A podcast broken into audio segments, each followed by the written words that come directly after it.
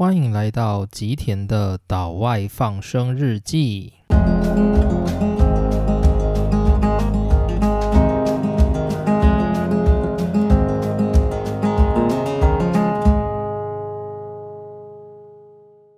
好，大家好，欢迎来到今天的内容。就最近因为有点忙，所以整个 podcast 有点延宕，我好像大概快要两个礼拜没有更新了。那最近是因为五月的关系嘛，就是大家知道五月是什么回事吗？就是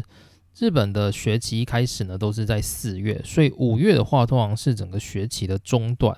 那我之前有提过，就是我们一般日本的研究室会有所谓的学期三大报，那所以就是整个三大报都集中在五月，再加上我的五月就是还有学会之类的。活动要参加，然后以及我自己手头上面的论文，所以导致我就是在五月进入一个就是焦头烂额的状况，所以我才决定将整个 podcast 移到就是当我心情跟我的状态比较稳定的时候再来申请比较好。那也因为就是焦头烂额的状态嘛，所以就是一定会有很多很多的焦虑症状，所以我觉得在那个时候就是一个练习。摆脱焦虑跟练习活在当下一个很好的训练，就是呢，呃，应该怎么说？就是我们平常都会想说，如果我今天不想要焦虑的话，我不想要压力的话，那我应该就要躲到一个没有人可以干扰我的地方，例如说。跑到森林里去，就是躲起来，或者是到悠闲的海边去度个假之类的。当然，这种状况确实能够让心理平静，但是它没有办法让你练习提升你的心理素质。就是呢，我们人类有一个很重要的状态，一个很重要的应该算是韧性吧，叫做反脆弱，就是。有一个格言是说，那些不能杀死我的，必能使我更强大嘛，就是有这样的说法。但这样的说法是对的还是错的，其实也有很多讨论，就是在这里先不做细讲。但是就是当你接受到压力的时候，你有什么样的方法可以去对抗压力？这个就是你从脆弱到。去抵抗压力变成反脆弱的那个过程，它某种程度还是会提高你自己的一些抗压能力。所以就是我认为遇到一个有长期压力的状况，当然是不好的。但是如果你没有办法去摆脱这种状况的话，就是你就试着去面对它，然后调节它，从这个焦虑的。环境里面试着去找到一些能够让自己平静的地方，就是这是一个练习。当你越练习久了之后，例如说，当你一遇到压力的时候，你可以马上找到一个地方去平静你自己的心。当你久了之后，你就会发现你会变得比较没那么害怕压力。就是当然，我自己目前也还是在学习啦，所以我也没有办法说就是我一定做得很好。但是我自己的话是。不算是会觉得有压力是不好的事，相对的，就是我认为如果有适当的压力，我可以去练习自己对抗压力的这种方式，我觉得算是蛮重要的一个训练。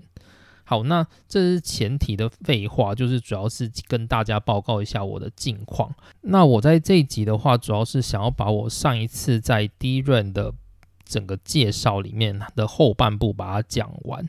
那第一润的话，就是大概在做一个简单的复习。所谓的第一润，就是动态随机处理记忆体，它就是用来处理一些电脑它还 CPU 还没有办法完成及时完成，然后它在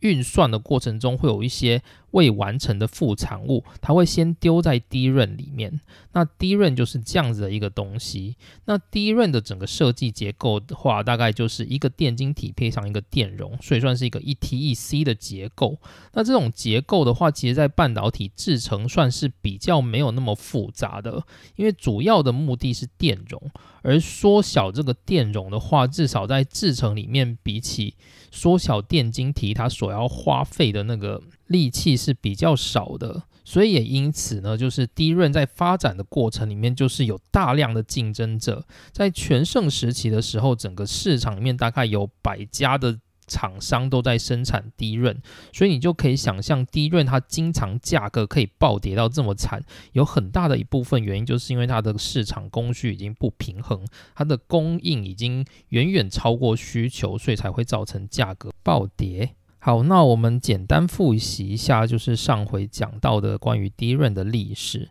低润的话，最早是由美国所设计产生的嘛。那最早一开始有一些小公司，那最终到中期的时候，低润主要是由 Intel 跟美光两家公司在做。那随后呢，就是韩国也加入了战场，就是韩国三星，它也看到了低润的可投资性。所以他就立刻加入了战场，所以韩国也算是整个低润市场里面，就是仅次于美国，很早就接触到低润的一个重要的国家。那之后呢，在大概一九七零年代的后期，整个低润市场完全都是日本的时代。因为日本的话，它有很强大的经济背景跟技术，所以一九七零年的后期，整个日本还有五大财阀东芝、NEC、富士通、日立跟三菱，他们发展出了就是整个低润的技术。然后以他们的这种超强的技术跟超低的成本席卷了整个世界，所以在那个时候呢，就是美国的整个公司都被打趴成一片。那最后 Intel 就选择关厂，就是 Intel 退出了整个低润的市场，那它改成就是专注在自己的 CPU 领域，然后以及就是后面会提到的 Flash 的领域。那美光的话，它基本上就是还在低润市场里面，但是它也是有一点点苟延残喘，因为整个低润市场都不是很乐观。所以呢，美国因为害怕这个原因，所以它在就是一九八六年提出了。应该说，从一九八五年开始，美国对于日本的经济就已经有所忌惮，所以他在一九八五年的时候就提出了广场协议，要求日本日元升值。所以日元升值就导致日本的记忆体晶片，也就是低润，它的出口开始下降。然后在这个时候呢，韩国就趁机会去侵蚀了日日本所涵盖的那些市占。那一九八六年呢，就是隔一年，美国又基于国家安全的理由，就是强制日本就是必须打开半导体晶片的大门，就是让国外的公司也能够掌握百分之二十的市占率。所以呢，美国强制的要求就是打开日本半导体的大门，是日本的半导体产业它开始陨落的一个契机啊。那这个一九八六年所发生的这个协定，就叫做日美半导体协定，是整个美国在制裁日本半导体产业一个很重要、很重要的历史里程碑。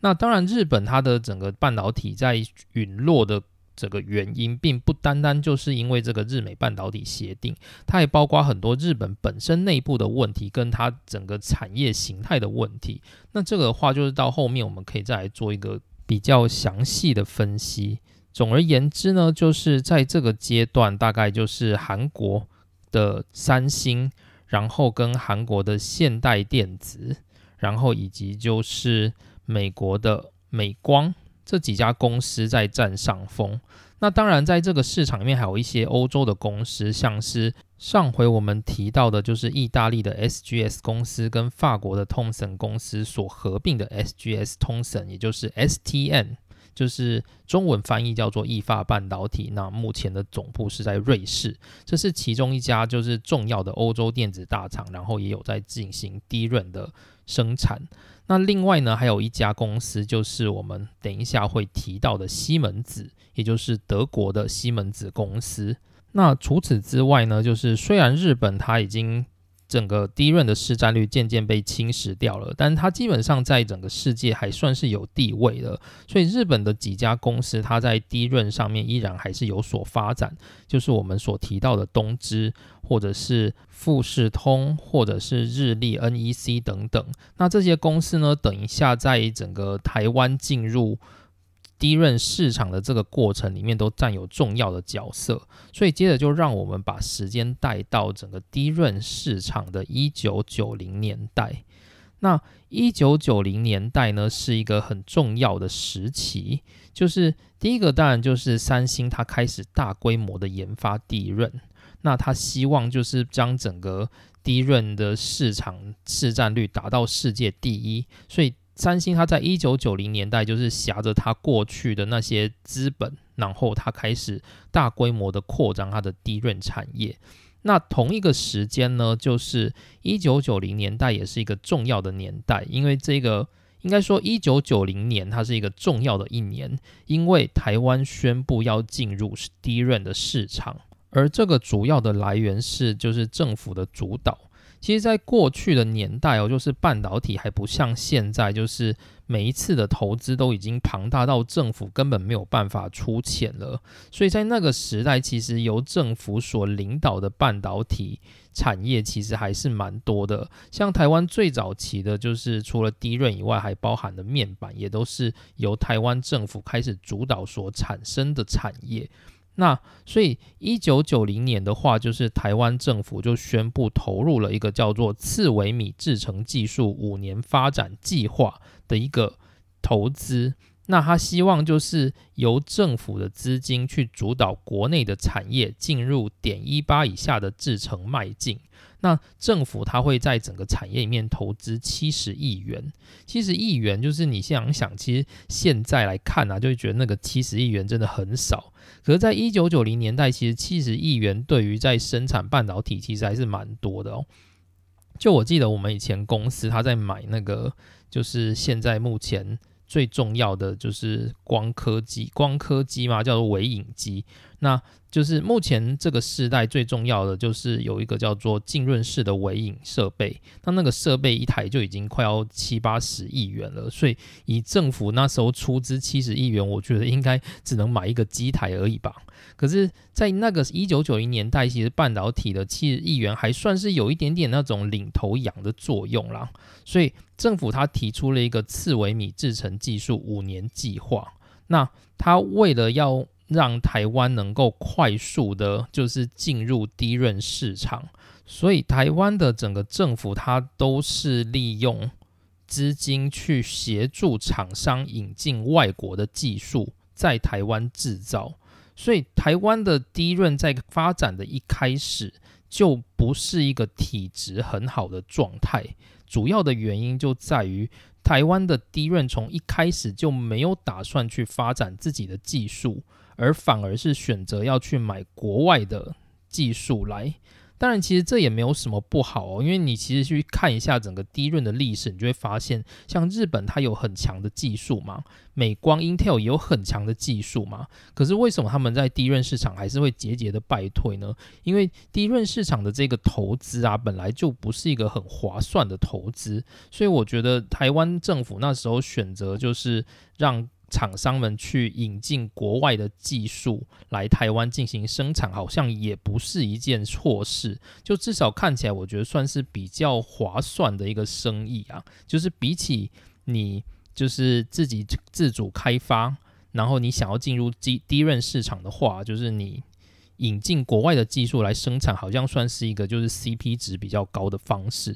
当然，我不是很确定这样到底对国内的产业算是好还是不好。但是呢，就是从目前我们看来哦，就是日本已经完全退出低润市场了嘛。那韩国还在，然后美国也还在。那但是呢，台湾也还在诶。所以你有没有发现，就是台湾虽然它不是一个很佼佼者，但是它有点像是那种打不死的蟑螂的那种态度，就是它还是能够在这个低润市场里面，就是。掌握的一点就是那种苟延残喘的，就是地位，就是我觉得算是台湾蛮厉害的一个地方啦。好，总之就是一九九零年呢，就是台湾政府提出了这样的计划。那那时候台湾的第一家低润厂就在引进美国德州仪器的低润技术之后成立了。所以因为它是引进德州德州仪器的技术嘛，所以那家低润厂就叫做德基半导体。好，那一九九二年的时候呢，就是 Samsung 三星它首次推出了它的六十四 mega 的低润。那三星的整个低润在一九九二年的市占率就来到了世界第一。而现代电子它的地位就到了世界第三。所以从这个时代开始，韩国它在低润市场的地位就已经不容撼动了。但是虽然是这样，但是也不代表他们的产业就很顺遂。其实低润它的价格很容易波动，所以其实这也让他们就是 Samsung 跟那个就是现代电子，他们也是吃足的苦头。就我们等一等一会就会看见他们遇到怎么样的困难。好，那在一九九四年呢，就是我们的。工研院啊，就是台湾的工研院，其实也有在做自己的低润研发，所以台湾有一个工研院的低润团队，然后台积电在一九九四年就是出资给那个团队成立了所谓的世界先进。那那时候呢，就是本来是希望做自主开发，台台积电本来也是希望能够把低润引进一个台湾能够自主开发的阶段。那但是因为刚开始没有什么技术嘛，所以世界先进就移转了来自日本三菱的低润技术来进行生产。那就是刚刚我们提到嘛，就是日本有五大财阀，其中的三菱也是在低润产业一度很强盛的一家公司。但是也因为就是日本的整个低润。开始渐渐的式微，所以必须要寻找海外代工厂。那台湾的进入低润市场，就等于是提供了日本一个很便宜的资金，一个比较低成本的方式，能够制造低润的销售。所以三菱就靠着引进技术给台湾，然后来进行一些技转的费用，来就是减少低润生产的成本。好，那同一年呢，一九九四年，就是另外一家台湾也很知名的低润公司就诞生了，叫做利晶半导体。那利晶半导体呢，它一开始就也是一个要以低润为主要生产的而创立的公司。那创办人叫做黄崇仁，就是不知道大家有没有听过，就是如果是在半导体业界的话，应该算是非常有名的人物。原因是因为就是。第一，这个黄崇仁他的整个出身背景就非常非常的特别，他是一个医学博士，可是他最终却投入了半导体产业，然后甚至创立了半导体公司这样子。那也因为就是低润产业它的很多风险跟不确定性，然后甚至历经在最危急的时候亏损非常非常严重，所以整个就是黄崇仁董事长他在整个产业就是非常非常有名，因为就是。被股东骂到臭头嘛？那除此之外，就是本人甚至有卷入一些比较负面的消息跟交易案的那种官司里面，所以就是这算是业界蛮有名的一号人物啦。那他主要就是对我们看起来，他比较类似一个商人，就是他跟一般那种工程师起家的那些台湾创业。家不太一样的是，就是它比较是一个类似商人的手段，想要用商业的方式去经营半导体。那总之就是一九九四年，这家叫做利晶半导体的公司就成立了。那利晶成立了之后呢，因为他自己也没有技术嘛，所以他怎么办呢？利晶他当时就是跟台积电的合作，然后就是一同。移转了来自三菱的低润技术，也就是说，利晶刚开始就跟世界先进一样，是移转三菱的技术。那也就在这个时期，其实利晶它跟台积电就是已经有很重要的连接了。那这个连接，它就是在利晶最惨淡的时候，甚至可以救了这一家公司。那这个就等我们等一下讲利晶半导体的转型之后再来谈。那总之就是一九九四年，台湾就成立了两家重要的公司，一家叫做世界先进，一家叫做利晶半导体。而这两家呢，都是以低润为主，转移至三菱技术的半导体公司。好，那一九九五年呢，也就是隔一年，就是整个低润的市场又更加的热闹了。在这一个年头呢，就是台塑集团也宣布要进军低润。因为低润的技术算是半导体里面最容易切入的一个部分，就是相当于晶圆代工，低润算是比较容易切入的一个产业。而且当时呢，就是整个世界的环境，就是很多日本、美国的公司都急着找一些技术合作伙伴，所以那时候如果创立了低润的公司的话，就很容易能够移转到来自日本跟美国就是现成的技术，所以这个投资成本算是很划算的。所以一九九五年的时候，台塑的集团就宣布投资成立了一家低润公司，这家公司是目前台湾最大的低润公司，叫做南亚科技。那南亚科技的话，就跟一般其他的公司不一样，它引进的是一家日本叫做充电器的低润技术，然后同时也进行了生产。那同一年呢，另外一家在台湾目前也很重要的低润公司成立了，这家公司叫做华邦电子。那华邦电子的话，它又是另外一个技术部门，它是引进了东芝半导体的，就是低润技术来进行生产。于是就是台湾的几家重要的低润公司都到位喽。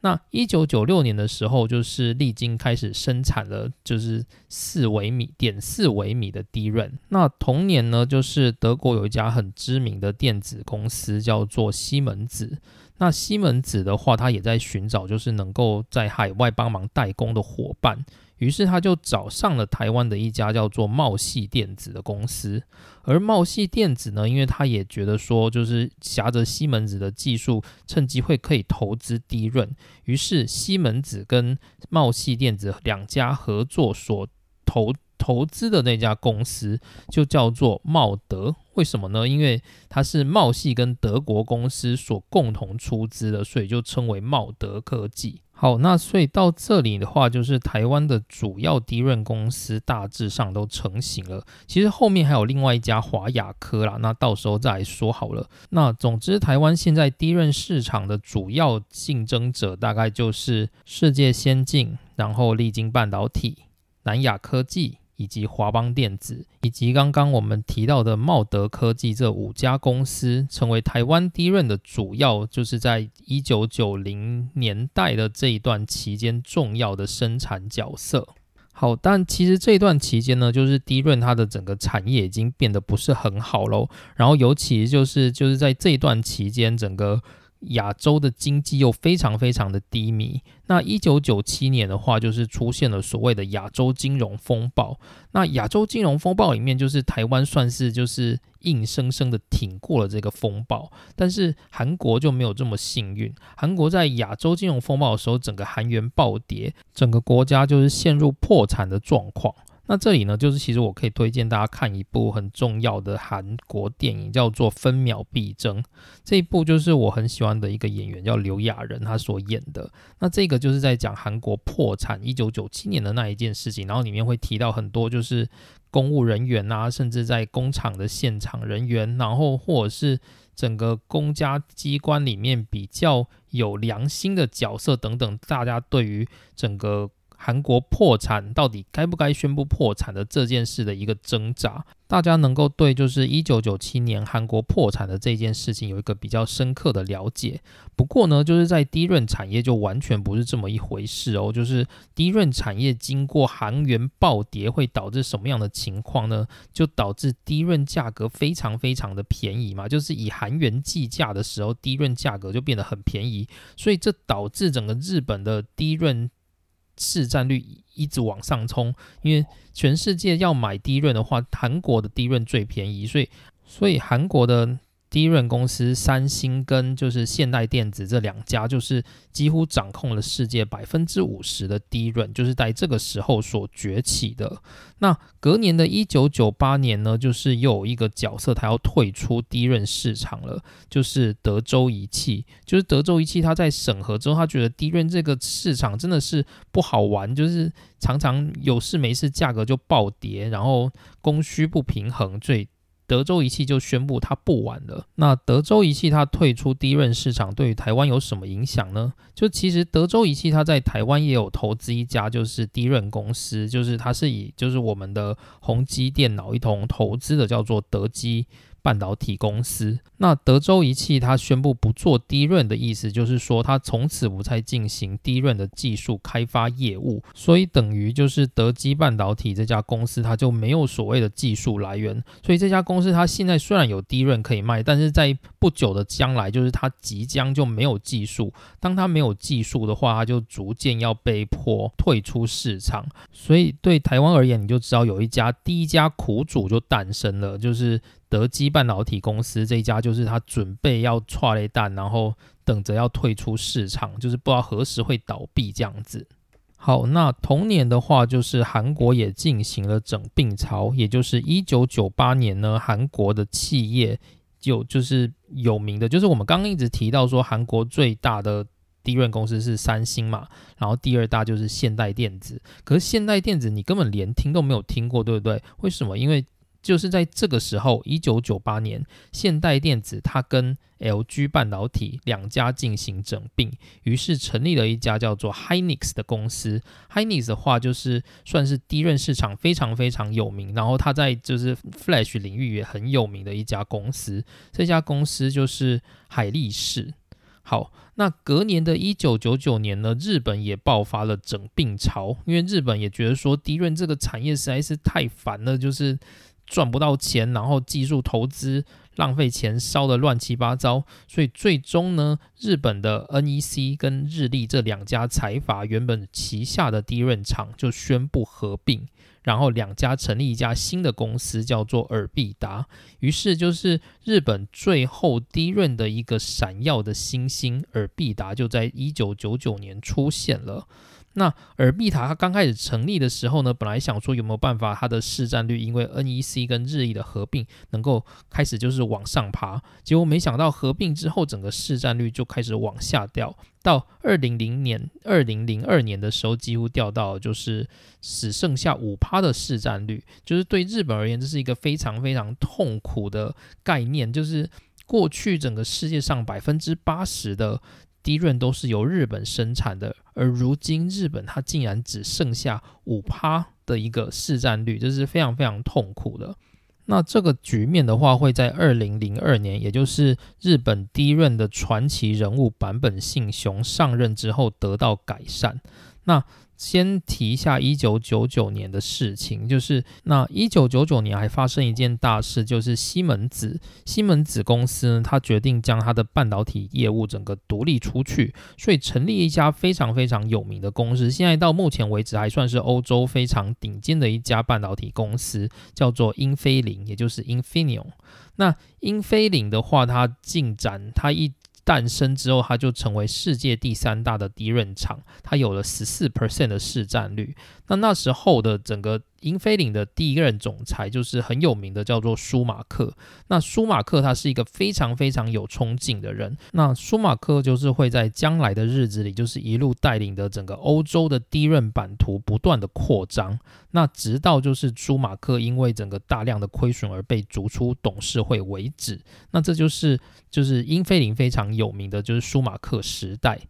那隔年的二零零零年呢，就是两千年的日子终于到来啦，就是整个记忆体低润的世界又要进入一个新的局面。那两千年的第一件大事，当然就是德基半导体公司被转卖给了台积电。就我们刚刚提到嘛，德州仪器它退出市场，那所以整个德基就转移到宏基的底下，成为百分之百的子公司。但是宏基它拿的一个德基公司一个。大大的晶圆厂，他不知道要干嘛，所以他就把这个晶圆厂整包卖给了台积电。那所以德基就从此在这个世界上消失了，那他的低润事业也就此结束了。之后呢，同一年就是还有另外一件大事，就是英飞凌他跟茂德破局了。那英飞凌的话，就是它的前身就是西门子公司的半导体部门。那当初我们就有提到说，就是英飞凌就是西门子。他原本是先跟茂系合作建立了茂德，那后来就是因为西门子他把半导体部门分割出去，成为英飞凌，所以就变成是英飞凌跟茂德合作。可是英飞凌发现啊，就是茂系这家公司实在是很不 OK，所以最后英飞凌他就决定要终止与茂德的合作。于是茂德他就没有了他的原本来自英飞凌的技术，那他怎么办？所以隔年的话，茂德就直接引进了另外一家特别的公司来进行技术的供给。这家公司就是我们刚刚提到的海力士，韩国的公司。那二零零一年发生了什么大事呢？就是低润的价格崩得非常非常的严重，这导致海力士它濒临的倒闭。那海力士它原本就是韩国的海力士，它原本决定就是要整家公司打包卖给美光，可是呢，最后就是因为本国员工的不满，就是不希望韩国的企业落入美国的手中，所以最后的解决方案就是海力士它透过引进，就是我们刚刚提到的 STM 易发半导体的 NAND Flash 的业务，就是它引进了新的业务叫做 NAND Flash，然后来缓解旗下的低润压力。也就是说，他过去都是一直靠低润在赚钱，可是他现在觉得说我必须分散风险，所以他开始做 Name Flash。可是事后证明哦，就是 Hynix 这家公司，它这个决策是对的，因为目前呢，Hynix 它是整个低润的公司的佼佼者，同时也是 NAND Flash 里面一个很重要的佼佼者。那这个话，我们在 Flash 的产业会有比较重要的解说，这里就先不谈。总之呢，就是那时候的 Hynix 其实也很惨，就是因为低润的价格崩跌的非常严重。那 Hynix 因为它不是一家国家。公就是由国家赞助的公司，它跟三星是不一样的，所以它在整个就是低润的市场的竞争是真的跌跌撞撞，所以他不得已呢，他就决定要来台湾找一个合作伙伴，于是他就找上了茂德。所以刚刚茂德已经宣布就是跟就是英飞凌破局了嘛，所以他就找到了新的技术来源，也就是来自于韩国的海力士。这两家公司的合作有一个很大的作用，就是新建一座台湾最大的十二寸晶圆厂。这个晶圆厂的话，它在二零零四年开始动工，就是位于台中的中部科学园区。那接着隔年的二零零三年呢，就是也发生了重要的事情，就是南亚科它宣布就是与美光科技合作，就是建立了一家新的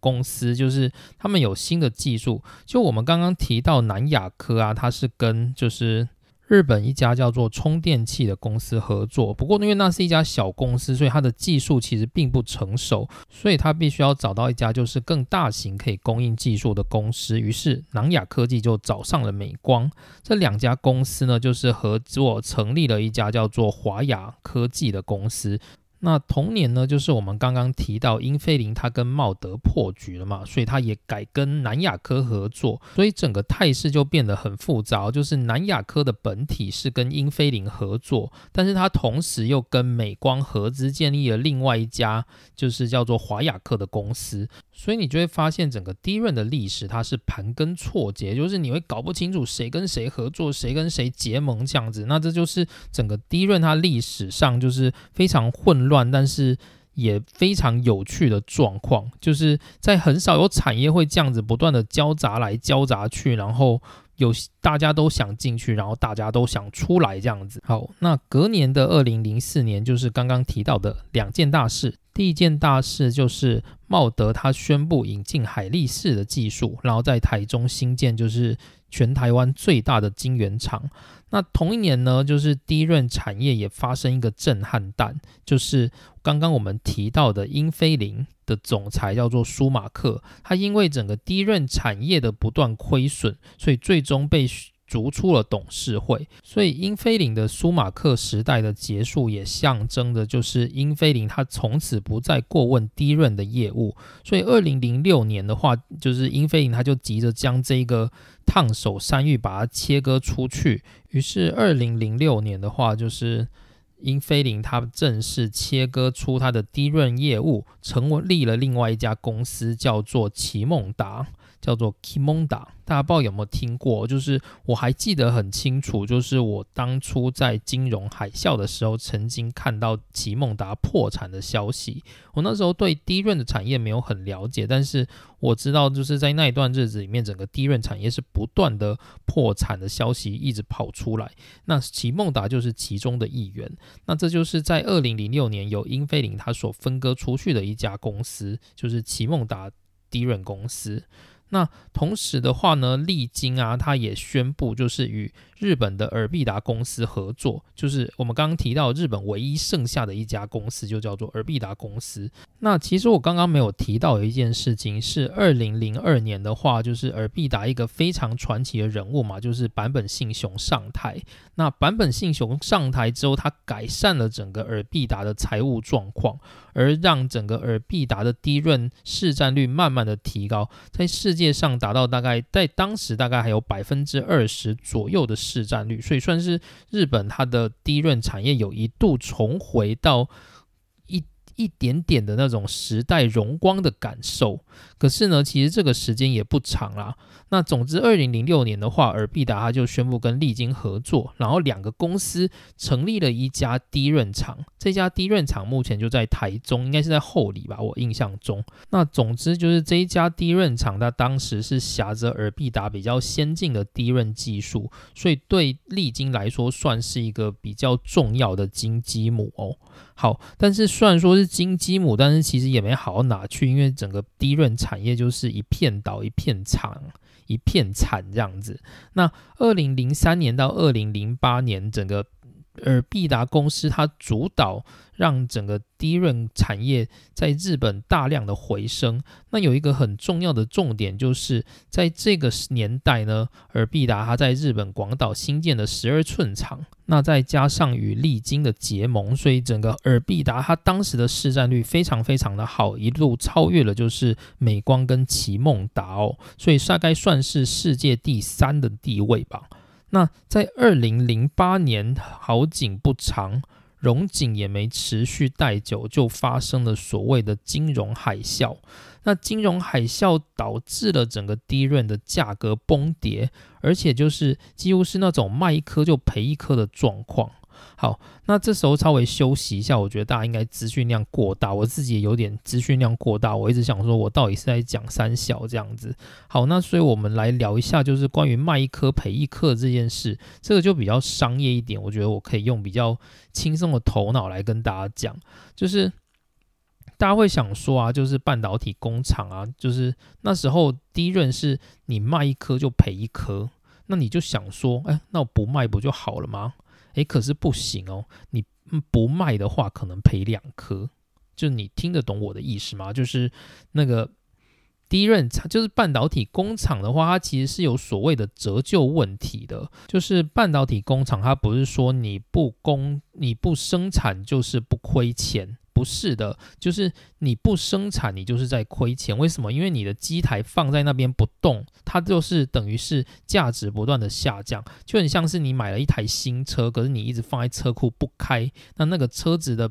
价格就是连年下降。那这种下降的价格，它其实会被就是登进整个企业的财报里面的。所以，例如说一家低润公司，它可能每年的折旧就已经有负两百亿好了，就是它每年光折旧就要占据财报里面两百亿的亏损。那如果你今天不生产的话，你就是亏两百亿。可是如果你今天生产，你可以让你的营收就是尽可能的撑到能够有。卖一百颗好了，那你这样算起来的话，其实你的价动率那些算一算，你会发现，哎，搞不好只有赔一百亿。所以这样算起来的话，等于是你卖一颗赔一颗，还是比不卖划算。所以在这种状况之下，所有的低润厂还是卯足全力的生产。所以你看啊，它这样子卯足全力的生产，它的低润是怎么可能价格会回升呢？一定是不断的崩跌嘛。所以这就是低润厂在。就是金融海啸的惨况，那所以这样的状况呢，最终就导致有很多公司，它在这一段期间就宣布要离开市场了。那第一个退场的就是我们刚刚提到的由英飞凌分割出去的奇梦达公司，所以奇梦达公司因为是欧洲嘛，就欧洲公司你也知道，它就算要拼技术跟成本，怎么可能赢得赢赢得了亚洲公司呢？所以奇梦达公司它是宣布第一个在低润破产的公司。那同一个时期呢，就是华邦电子，它就趁机会买下了奇梦达里面所有的专利，所以华邦电子。它过去原本是引进东芝的技术，可是从这个时候开始，华邦电子就是因为它获得了就是来自于奇梦达的专利，所以它获得能够生自己生产跟开发低润的能力，所以从这个时候开始，冒那个华邦电子它就成为了一家台湾唯一的自主开发低润的公司。好，那。接着的话，就是韩国也有很大的危机哦，就是海力士。Hynix，刚刚我们提到它其实算是世界第二大低润公司，可是尽管是这样，因为低润一直崩跌，Hynix 这一家公司它也是不行啊，所以怎么办呢？Hynix 它就引进了韩国其他集团的公司。就是资金来度过危机，这家集团就叫做 SK 集团。所以你现在看 Hynix 这家公司，它不叫 Hynix，它叫做 SK Hynix，也就是以 SK 集团为金主的 Hynix 公司。所以在这个时候呢，SK Hynix 就是这个名字就这样子诞生了。那当时呢，就是整个台湾的低润公司没有一家是好的，每一家都在烧钱呐，因为那时候就是一个卖一颗赔一颗的时代。那为什么就是低润的第一大公司三星它不减产呢？这就是三星它的腹黑学了。因为三星它希望呢，它透过卖一颗赔一颗的这样的状态，能够让很多就是在低润产业的公司退场。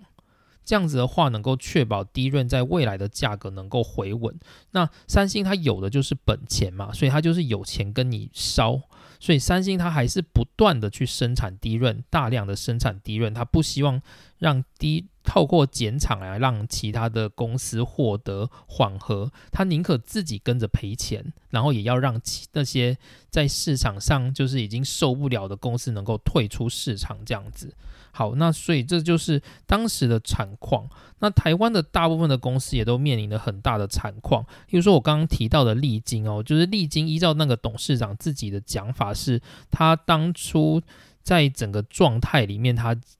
整个公司啊，就是亏了一千两百亿，就是非常非常的严重。所以那时候整个利金已经受不了，甚至就是股票下市了这样子。那台湾政府有没有尝试要去解决这件事情？有，所以台湾政府它就是请了当初联电的荣誉董事长，就是宣明志嘛，然后他就是成立了一家就是虚拟的公司，叫做台湾记忆体公司。他希望台湾的所有记忆体厂能够干脆合并成一家公司，共同分配产能，然后来度过这种低润它的价格崩点的状况。可是。那时候像是比较大的公司啊，利金啊，或者是南亚科，甚至在台湾有大量投资的美光，都宣布不想要让旗下的晶圆厂纳入政府的管辖之内，所以最后这个台湾记忆体公司就宣布破局，所以第一任拯救的计划并没有成功。那二零一零年的话呢，就是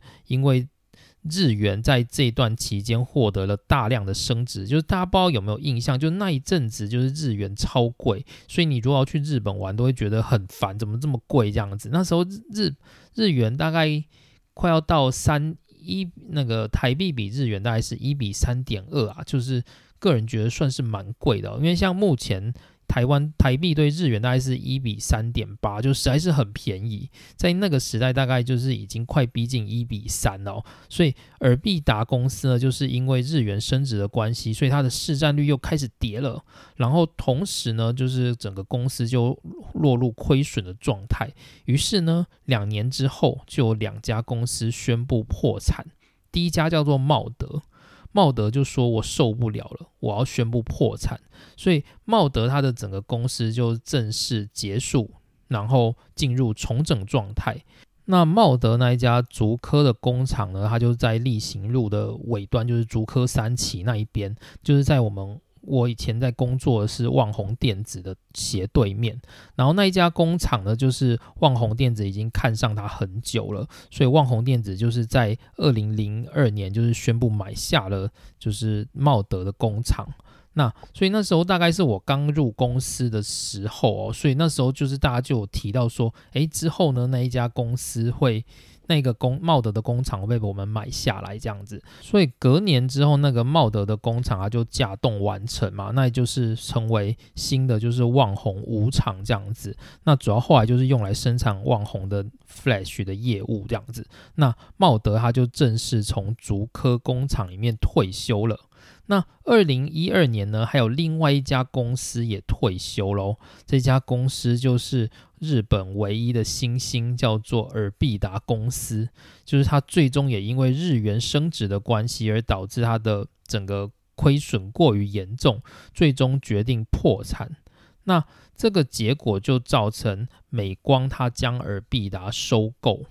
所以这时候你就会发现哦，很多过去的工厂最终都纳入了美光旗下。例如说，美光它的低润厂，除了美国自己有工厂之外，在日本广岛的那一个尔必达过去的工厂也成为了美国的低润美光的低润厂。那像是在台湾过去利金跟尔必达共同合资的那一个，就是厚里的。工厂也成为了美光的低润厂，所以于是呢，台湾就成立了所谓的台湾美光这家控股公司嘛。那同年的时候，二零一二年，就是利金也宣布它要淡出低润市场，所以低。利金的话，它最终怎么样离开低润市场呢？就是利金它自己有工厂嘛，所以它最后就是靠台积电跟世界先进的帮助。诶，我刚刚没有提到世界先进这家公司，其实世界先进这家公司它在刚创立很。不久之后，它原本是做低润的，可是后来就发现整个低润市场实在是很不 OK，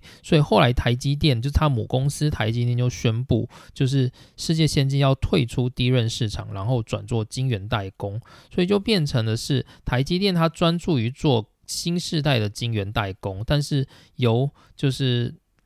世界先进负责做就是比较微米级的晶圆代工，然后是比较像是驱动 IC 等等的这种，就是不断有需求的这种立基型的晶片。那也就是这样，所以世界先进它很早就已经离开低润的领域了。那在二零一二年的话，就是因为利晶它已经亏了一千两百亿，它已经受不了了，所以利晶它也决定要退出低润业务。所以呢，利晶它就开始透过台积电跟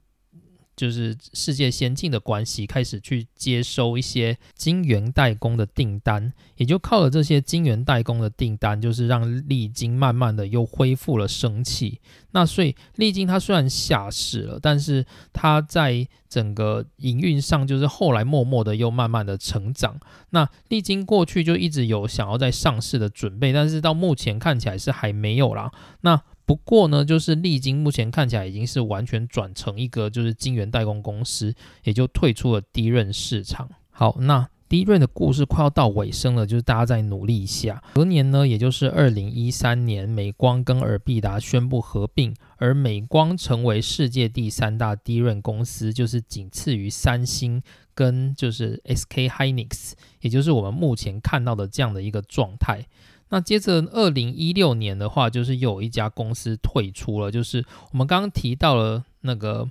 华亚科嘛。华亚科是南亚科技跟美光共同出资的一个低润公司。那因为就是美光它已经接收了台湾的，就是当初利金所留下的那一个尔必达的合资工厂，所以等于是在台湾美光已经有据点了。也就是因为这样子，南亚科就觉得说没有必要再跟美光一起合资华亚科，所以华亚科就宣布卖给了美光，所以也因此桃园的华亚科工厂跟台中的就是过去的利金跟尔必达合资的工厂，这两个都纳入了美光旗下，成为美台湾美光公司。那当然，南亚科它还是持续的在跟美光合作啊。就是南亚科它本身生产的东西，就是还是美光的技术，就是还是靠美光提供技术来让南亚科生产。只是就变成说，美光它跟南亚科就算是一个合作伙伴，负责就是调配美光的生产成本，那同时也可以让南亚科赚钱，大概就是这样子。好，那二零一八年的话，就是。那个有一个大事情，就是利金啊，它原本旗下有一家也是帮忙做低润的公司，叫做巨金。那后来因为利军他决定转型做晶圆代工，所以他就将就是旗下的那些低润的晶圆厂全部切割给了巨金。而二零一八年的时候呢，巨金就正式更名为利基电。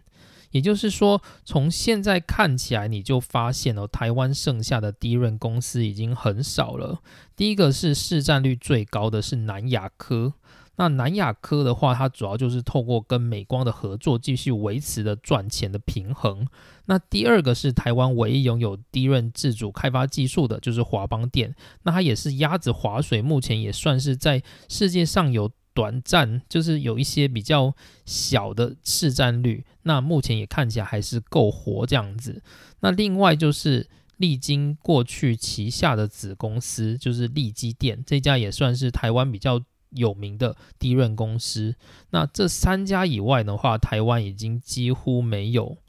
低润公司了，所以台湾目前就剩下南亚科、华邦跟利基电这三家。好，那在世界上呢，剩下几家呢？就是我们刚刚提到的，世界上最大的低润公司，现在目前是三星。三星的市占率大概是四十 percent 到五十四十五 percent，所以算是掌握世界大概百分之五十的低润，都是由三星在生产的。那第二大呢，就是海力士。海力士大概占据了百分之三十 percent 的市占率，所以世界上大概有七十到八十 percent 的低润都是由韩国生产的，非常非常的恐怖。那第三个就是我们刚刚提到的美光，美光在世界上占有大概二十五 percent 的市占率，那它在整个低润的整病潮里面，它已经收购了尔必达，然后跟就是台湾旗下的那些工厂，所以美光它其实。因为这样子就是有一些比较庞大的产能，然后能够去对抗韩国的阵营。那除了美国跟韩国这两大阵营以外，台湾在整个低润的市占率虽然不是很好，不像晶圆代工那么厉害，但是至少还是有一些比较看得见的市占率。那第一大台湾的，就是迪润公司，就是南亚科，它占据了就是世界大概百分之三 percent 的，就是公司。那另外就是华邦电，大概占据一 percent 左右的，就是市占率。那刚刚提到利基电，目前看起来就是不算是有看不太出来那个市占率大概在哪里这样子。总之，这就是目前我们看到的低润版图。那目前这种低润版图到底会不会在变动呢？我个人是认为不会，因为低润它从过去的历史教训，就我们刚刚洋洋洒洒讲了一大堆乱七八糟的，加上上一次也讲了一堆乱七八糟的，你就会发现整个低润它的市场就是一堆人想要进来玩，然后一堆人想要离开，逃离这个可怕的现场这样子。那最终在这种杀打的阶段，我们最终才剩下了。就是我们眼前看到的这几家公司，所以我认为不会再有任何人想要进到这个低润市场。当然，也有另外一个原因，是因为低润它的眼镜已经变到更越来越先进了。过去你可能投资一个低润市生公司，你可能不需要几十亿，可是现在你投资一个低润公司，你所需要的金额都已经超过几百亿、几千亿了。那这时候呢，你投资低润，你有没有办法回收就是个问题。所以以目前的状态来讲，看起来应该就不会再改变。也就是目前低润的产业大概就会是三星最大，海力士第二，美光第三，然后由台湾的一些小厂吃一些边边。那日本的话，它就是完全日本公司这个里是完全退出了低润市场，日本的。低润生产据点在广岛，那已经是由美光公司所主导，就是已经不是日本公司了。但里面工作人也是日本人啊，但是就是你就知道它不是一个日本公司，已经是一个美光主导的公司了。这个就是我们目前所看到的低润历史，就是非常非常的混乱哦。那我自己讲的时候，我也觉得很痛苦，就是。我到底应该要删减哪些资料才可以让它变得比较完整？那我觉得大家其实不用把这些细节都记起来啦，大家只要去记得说，低润它就是一个非常混乱的战国时代。那到最后，因为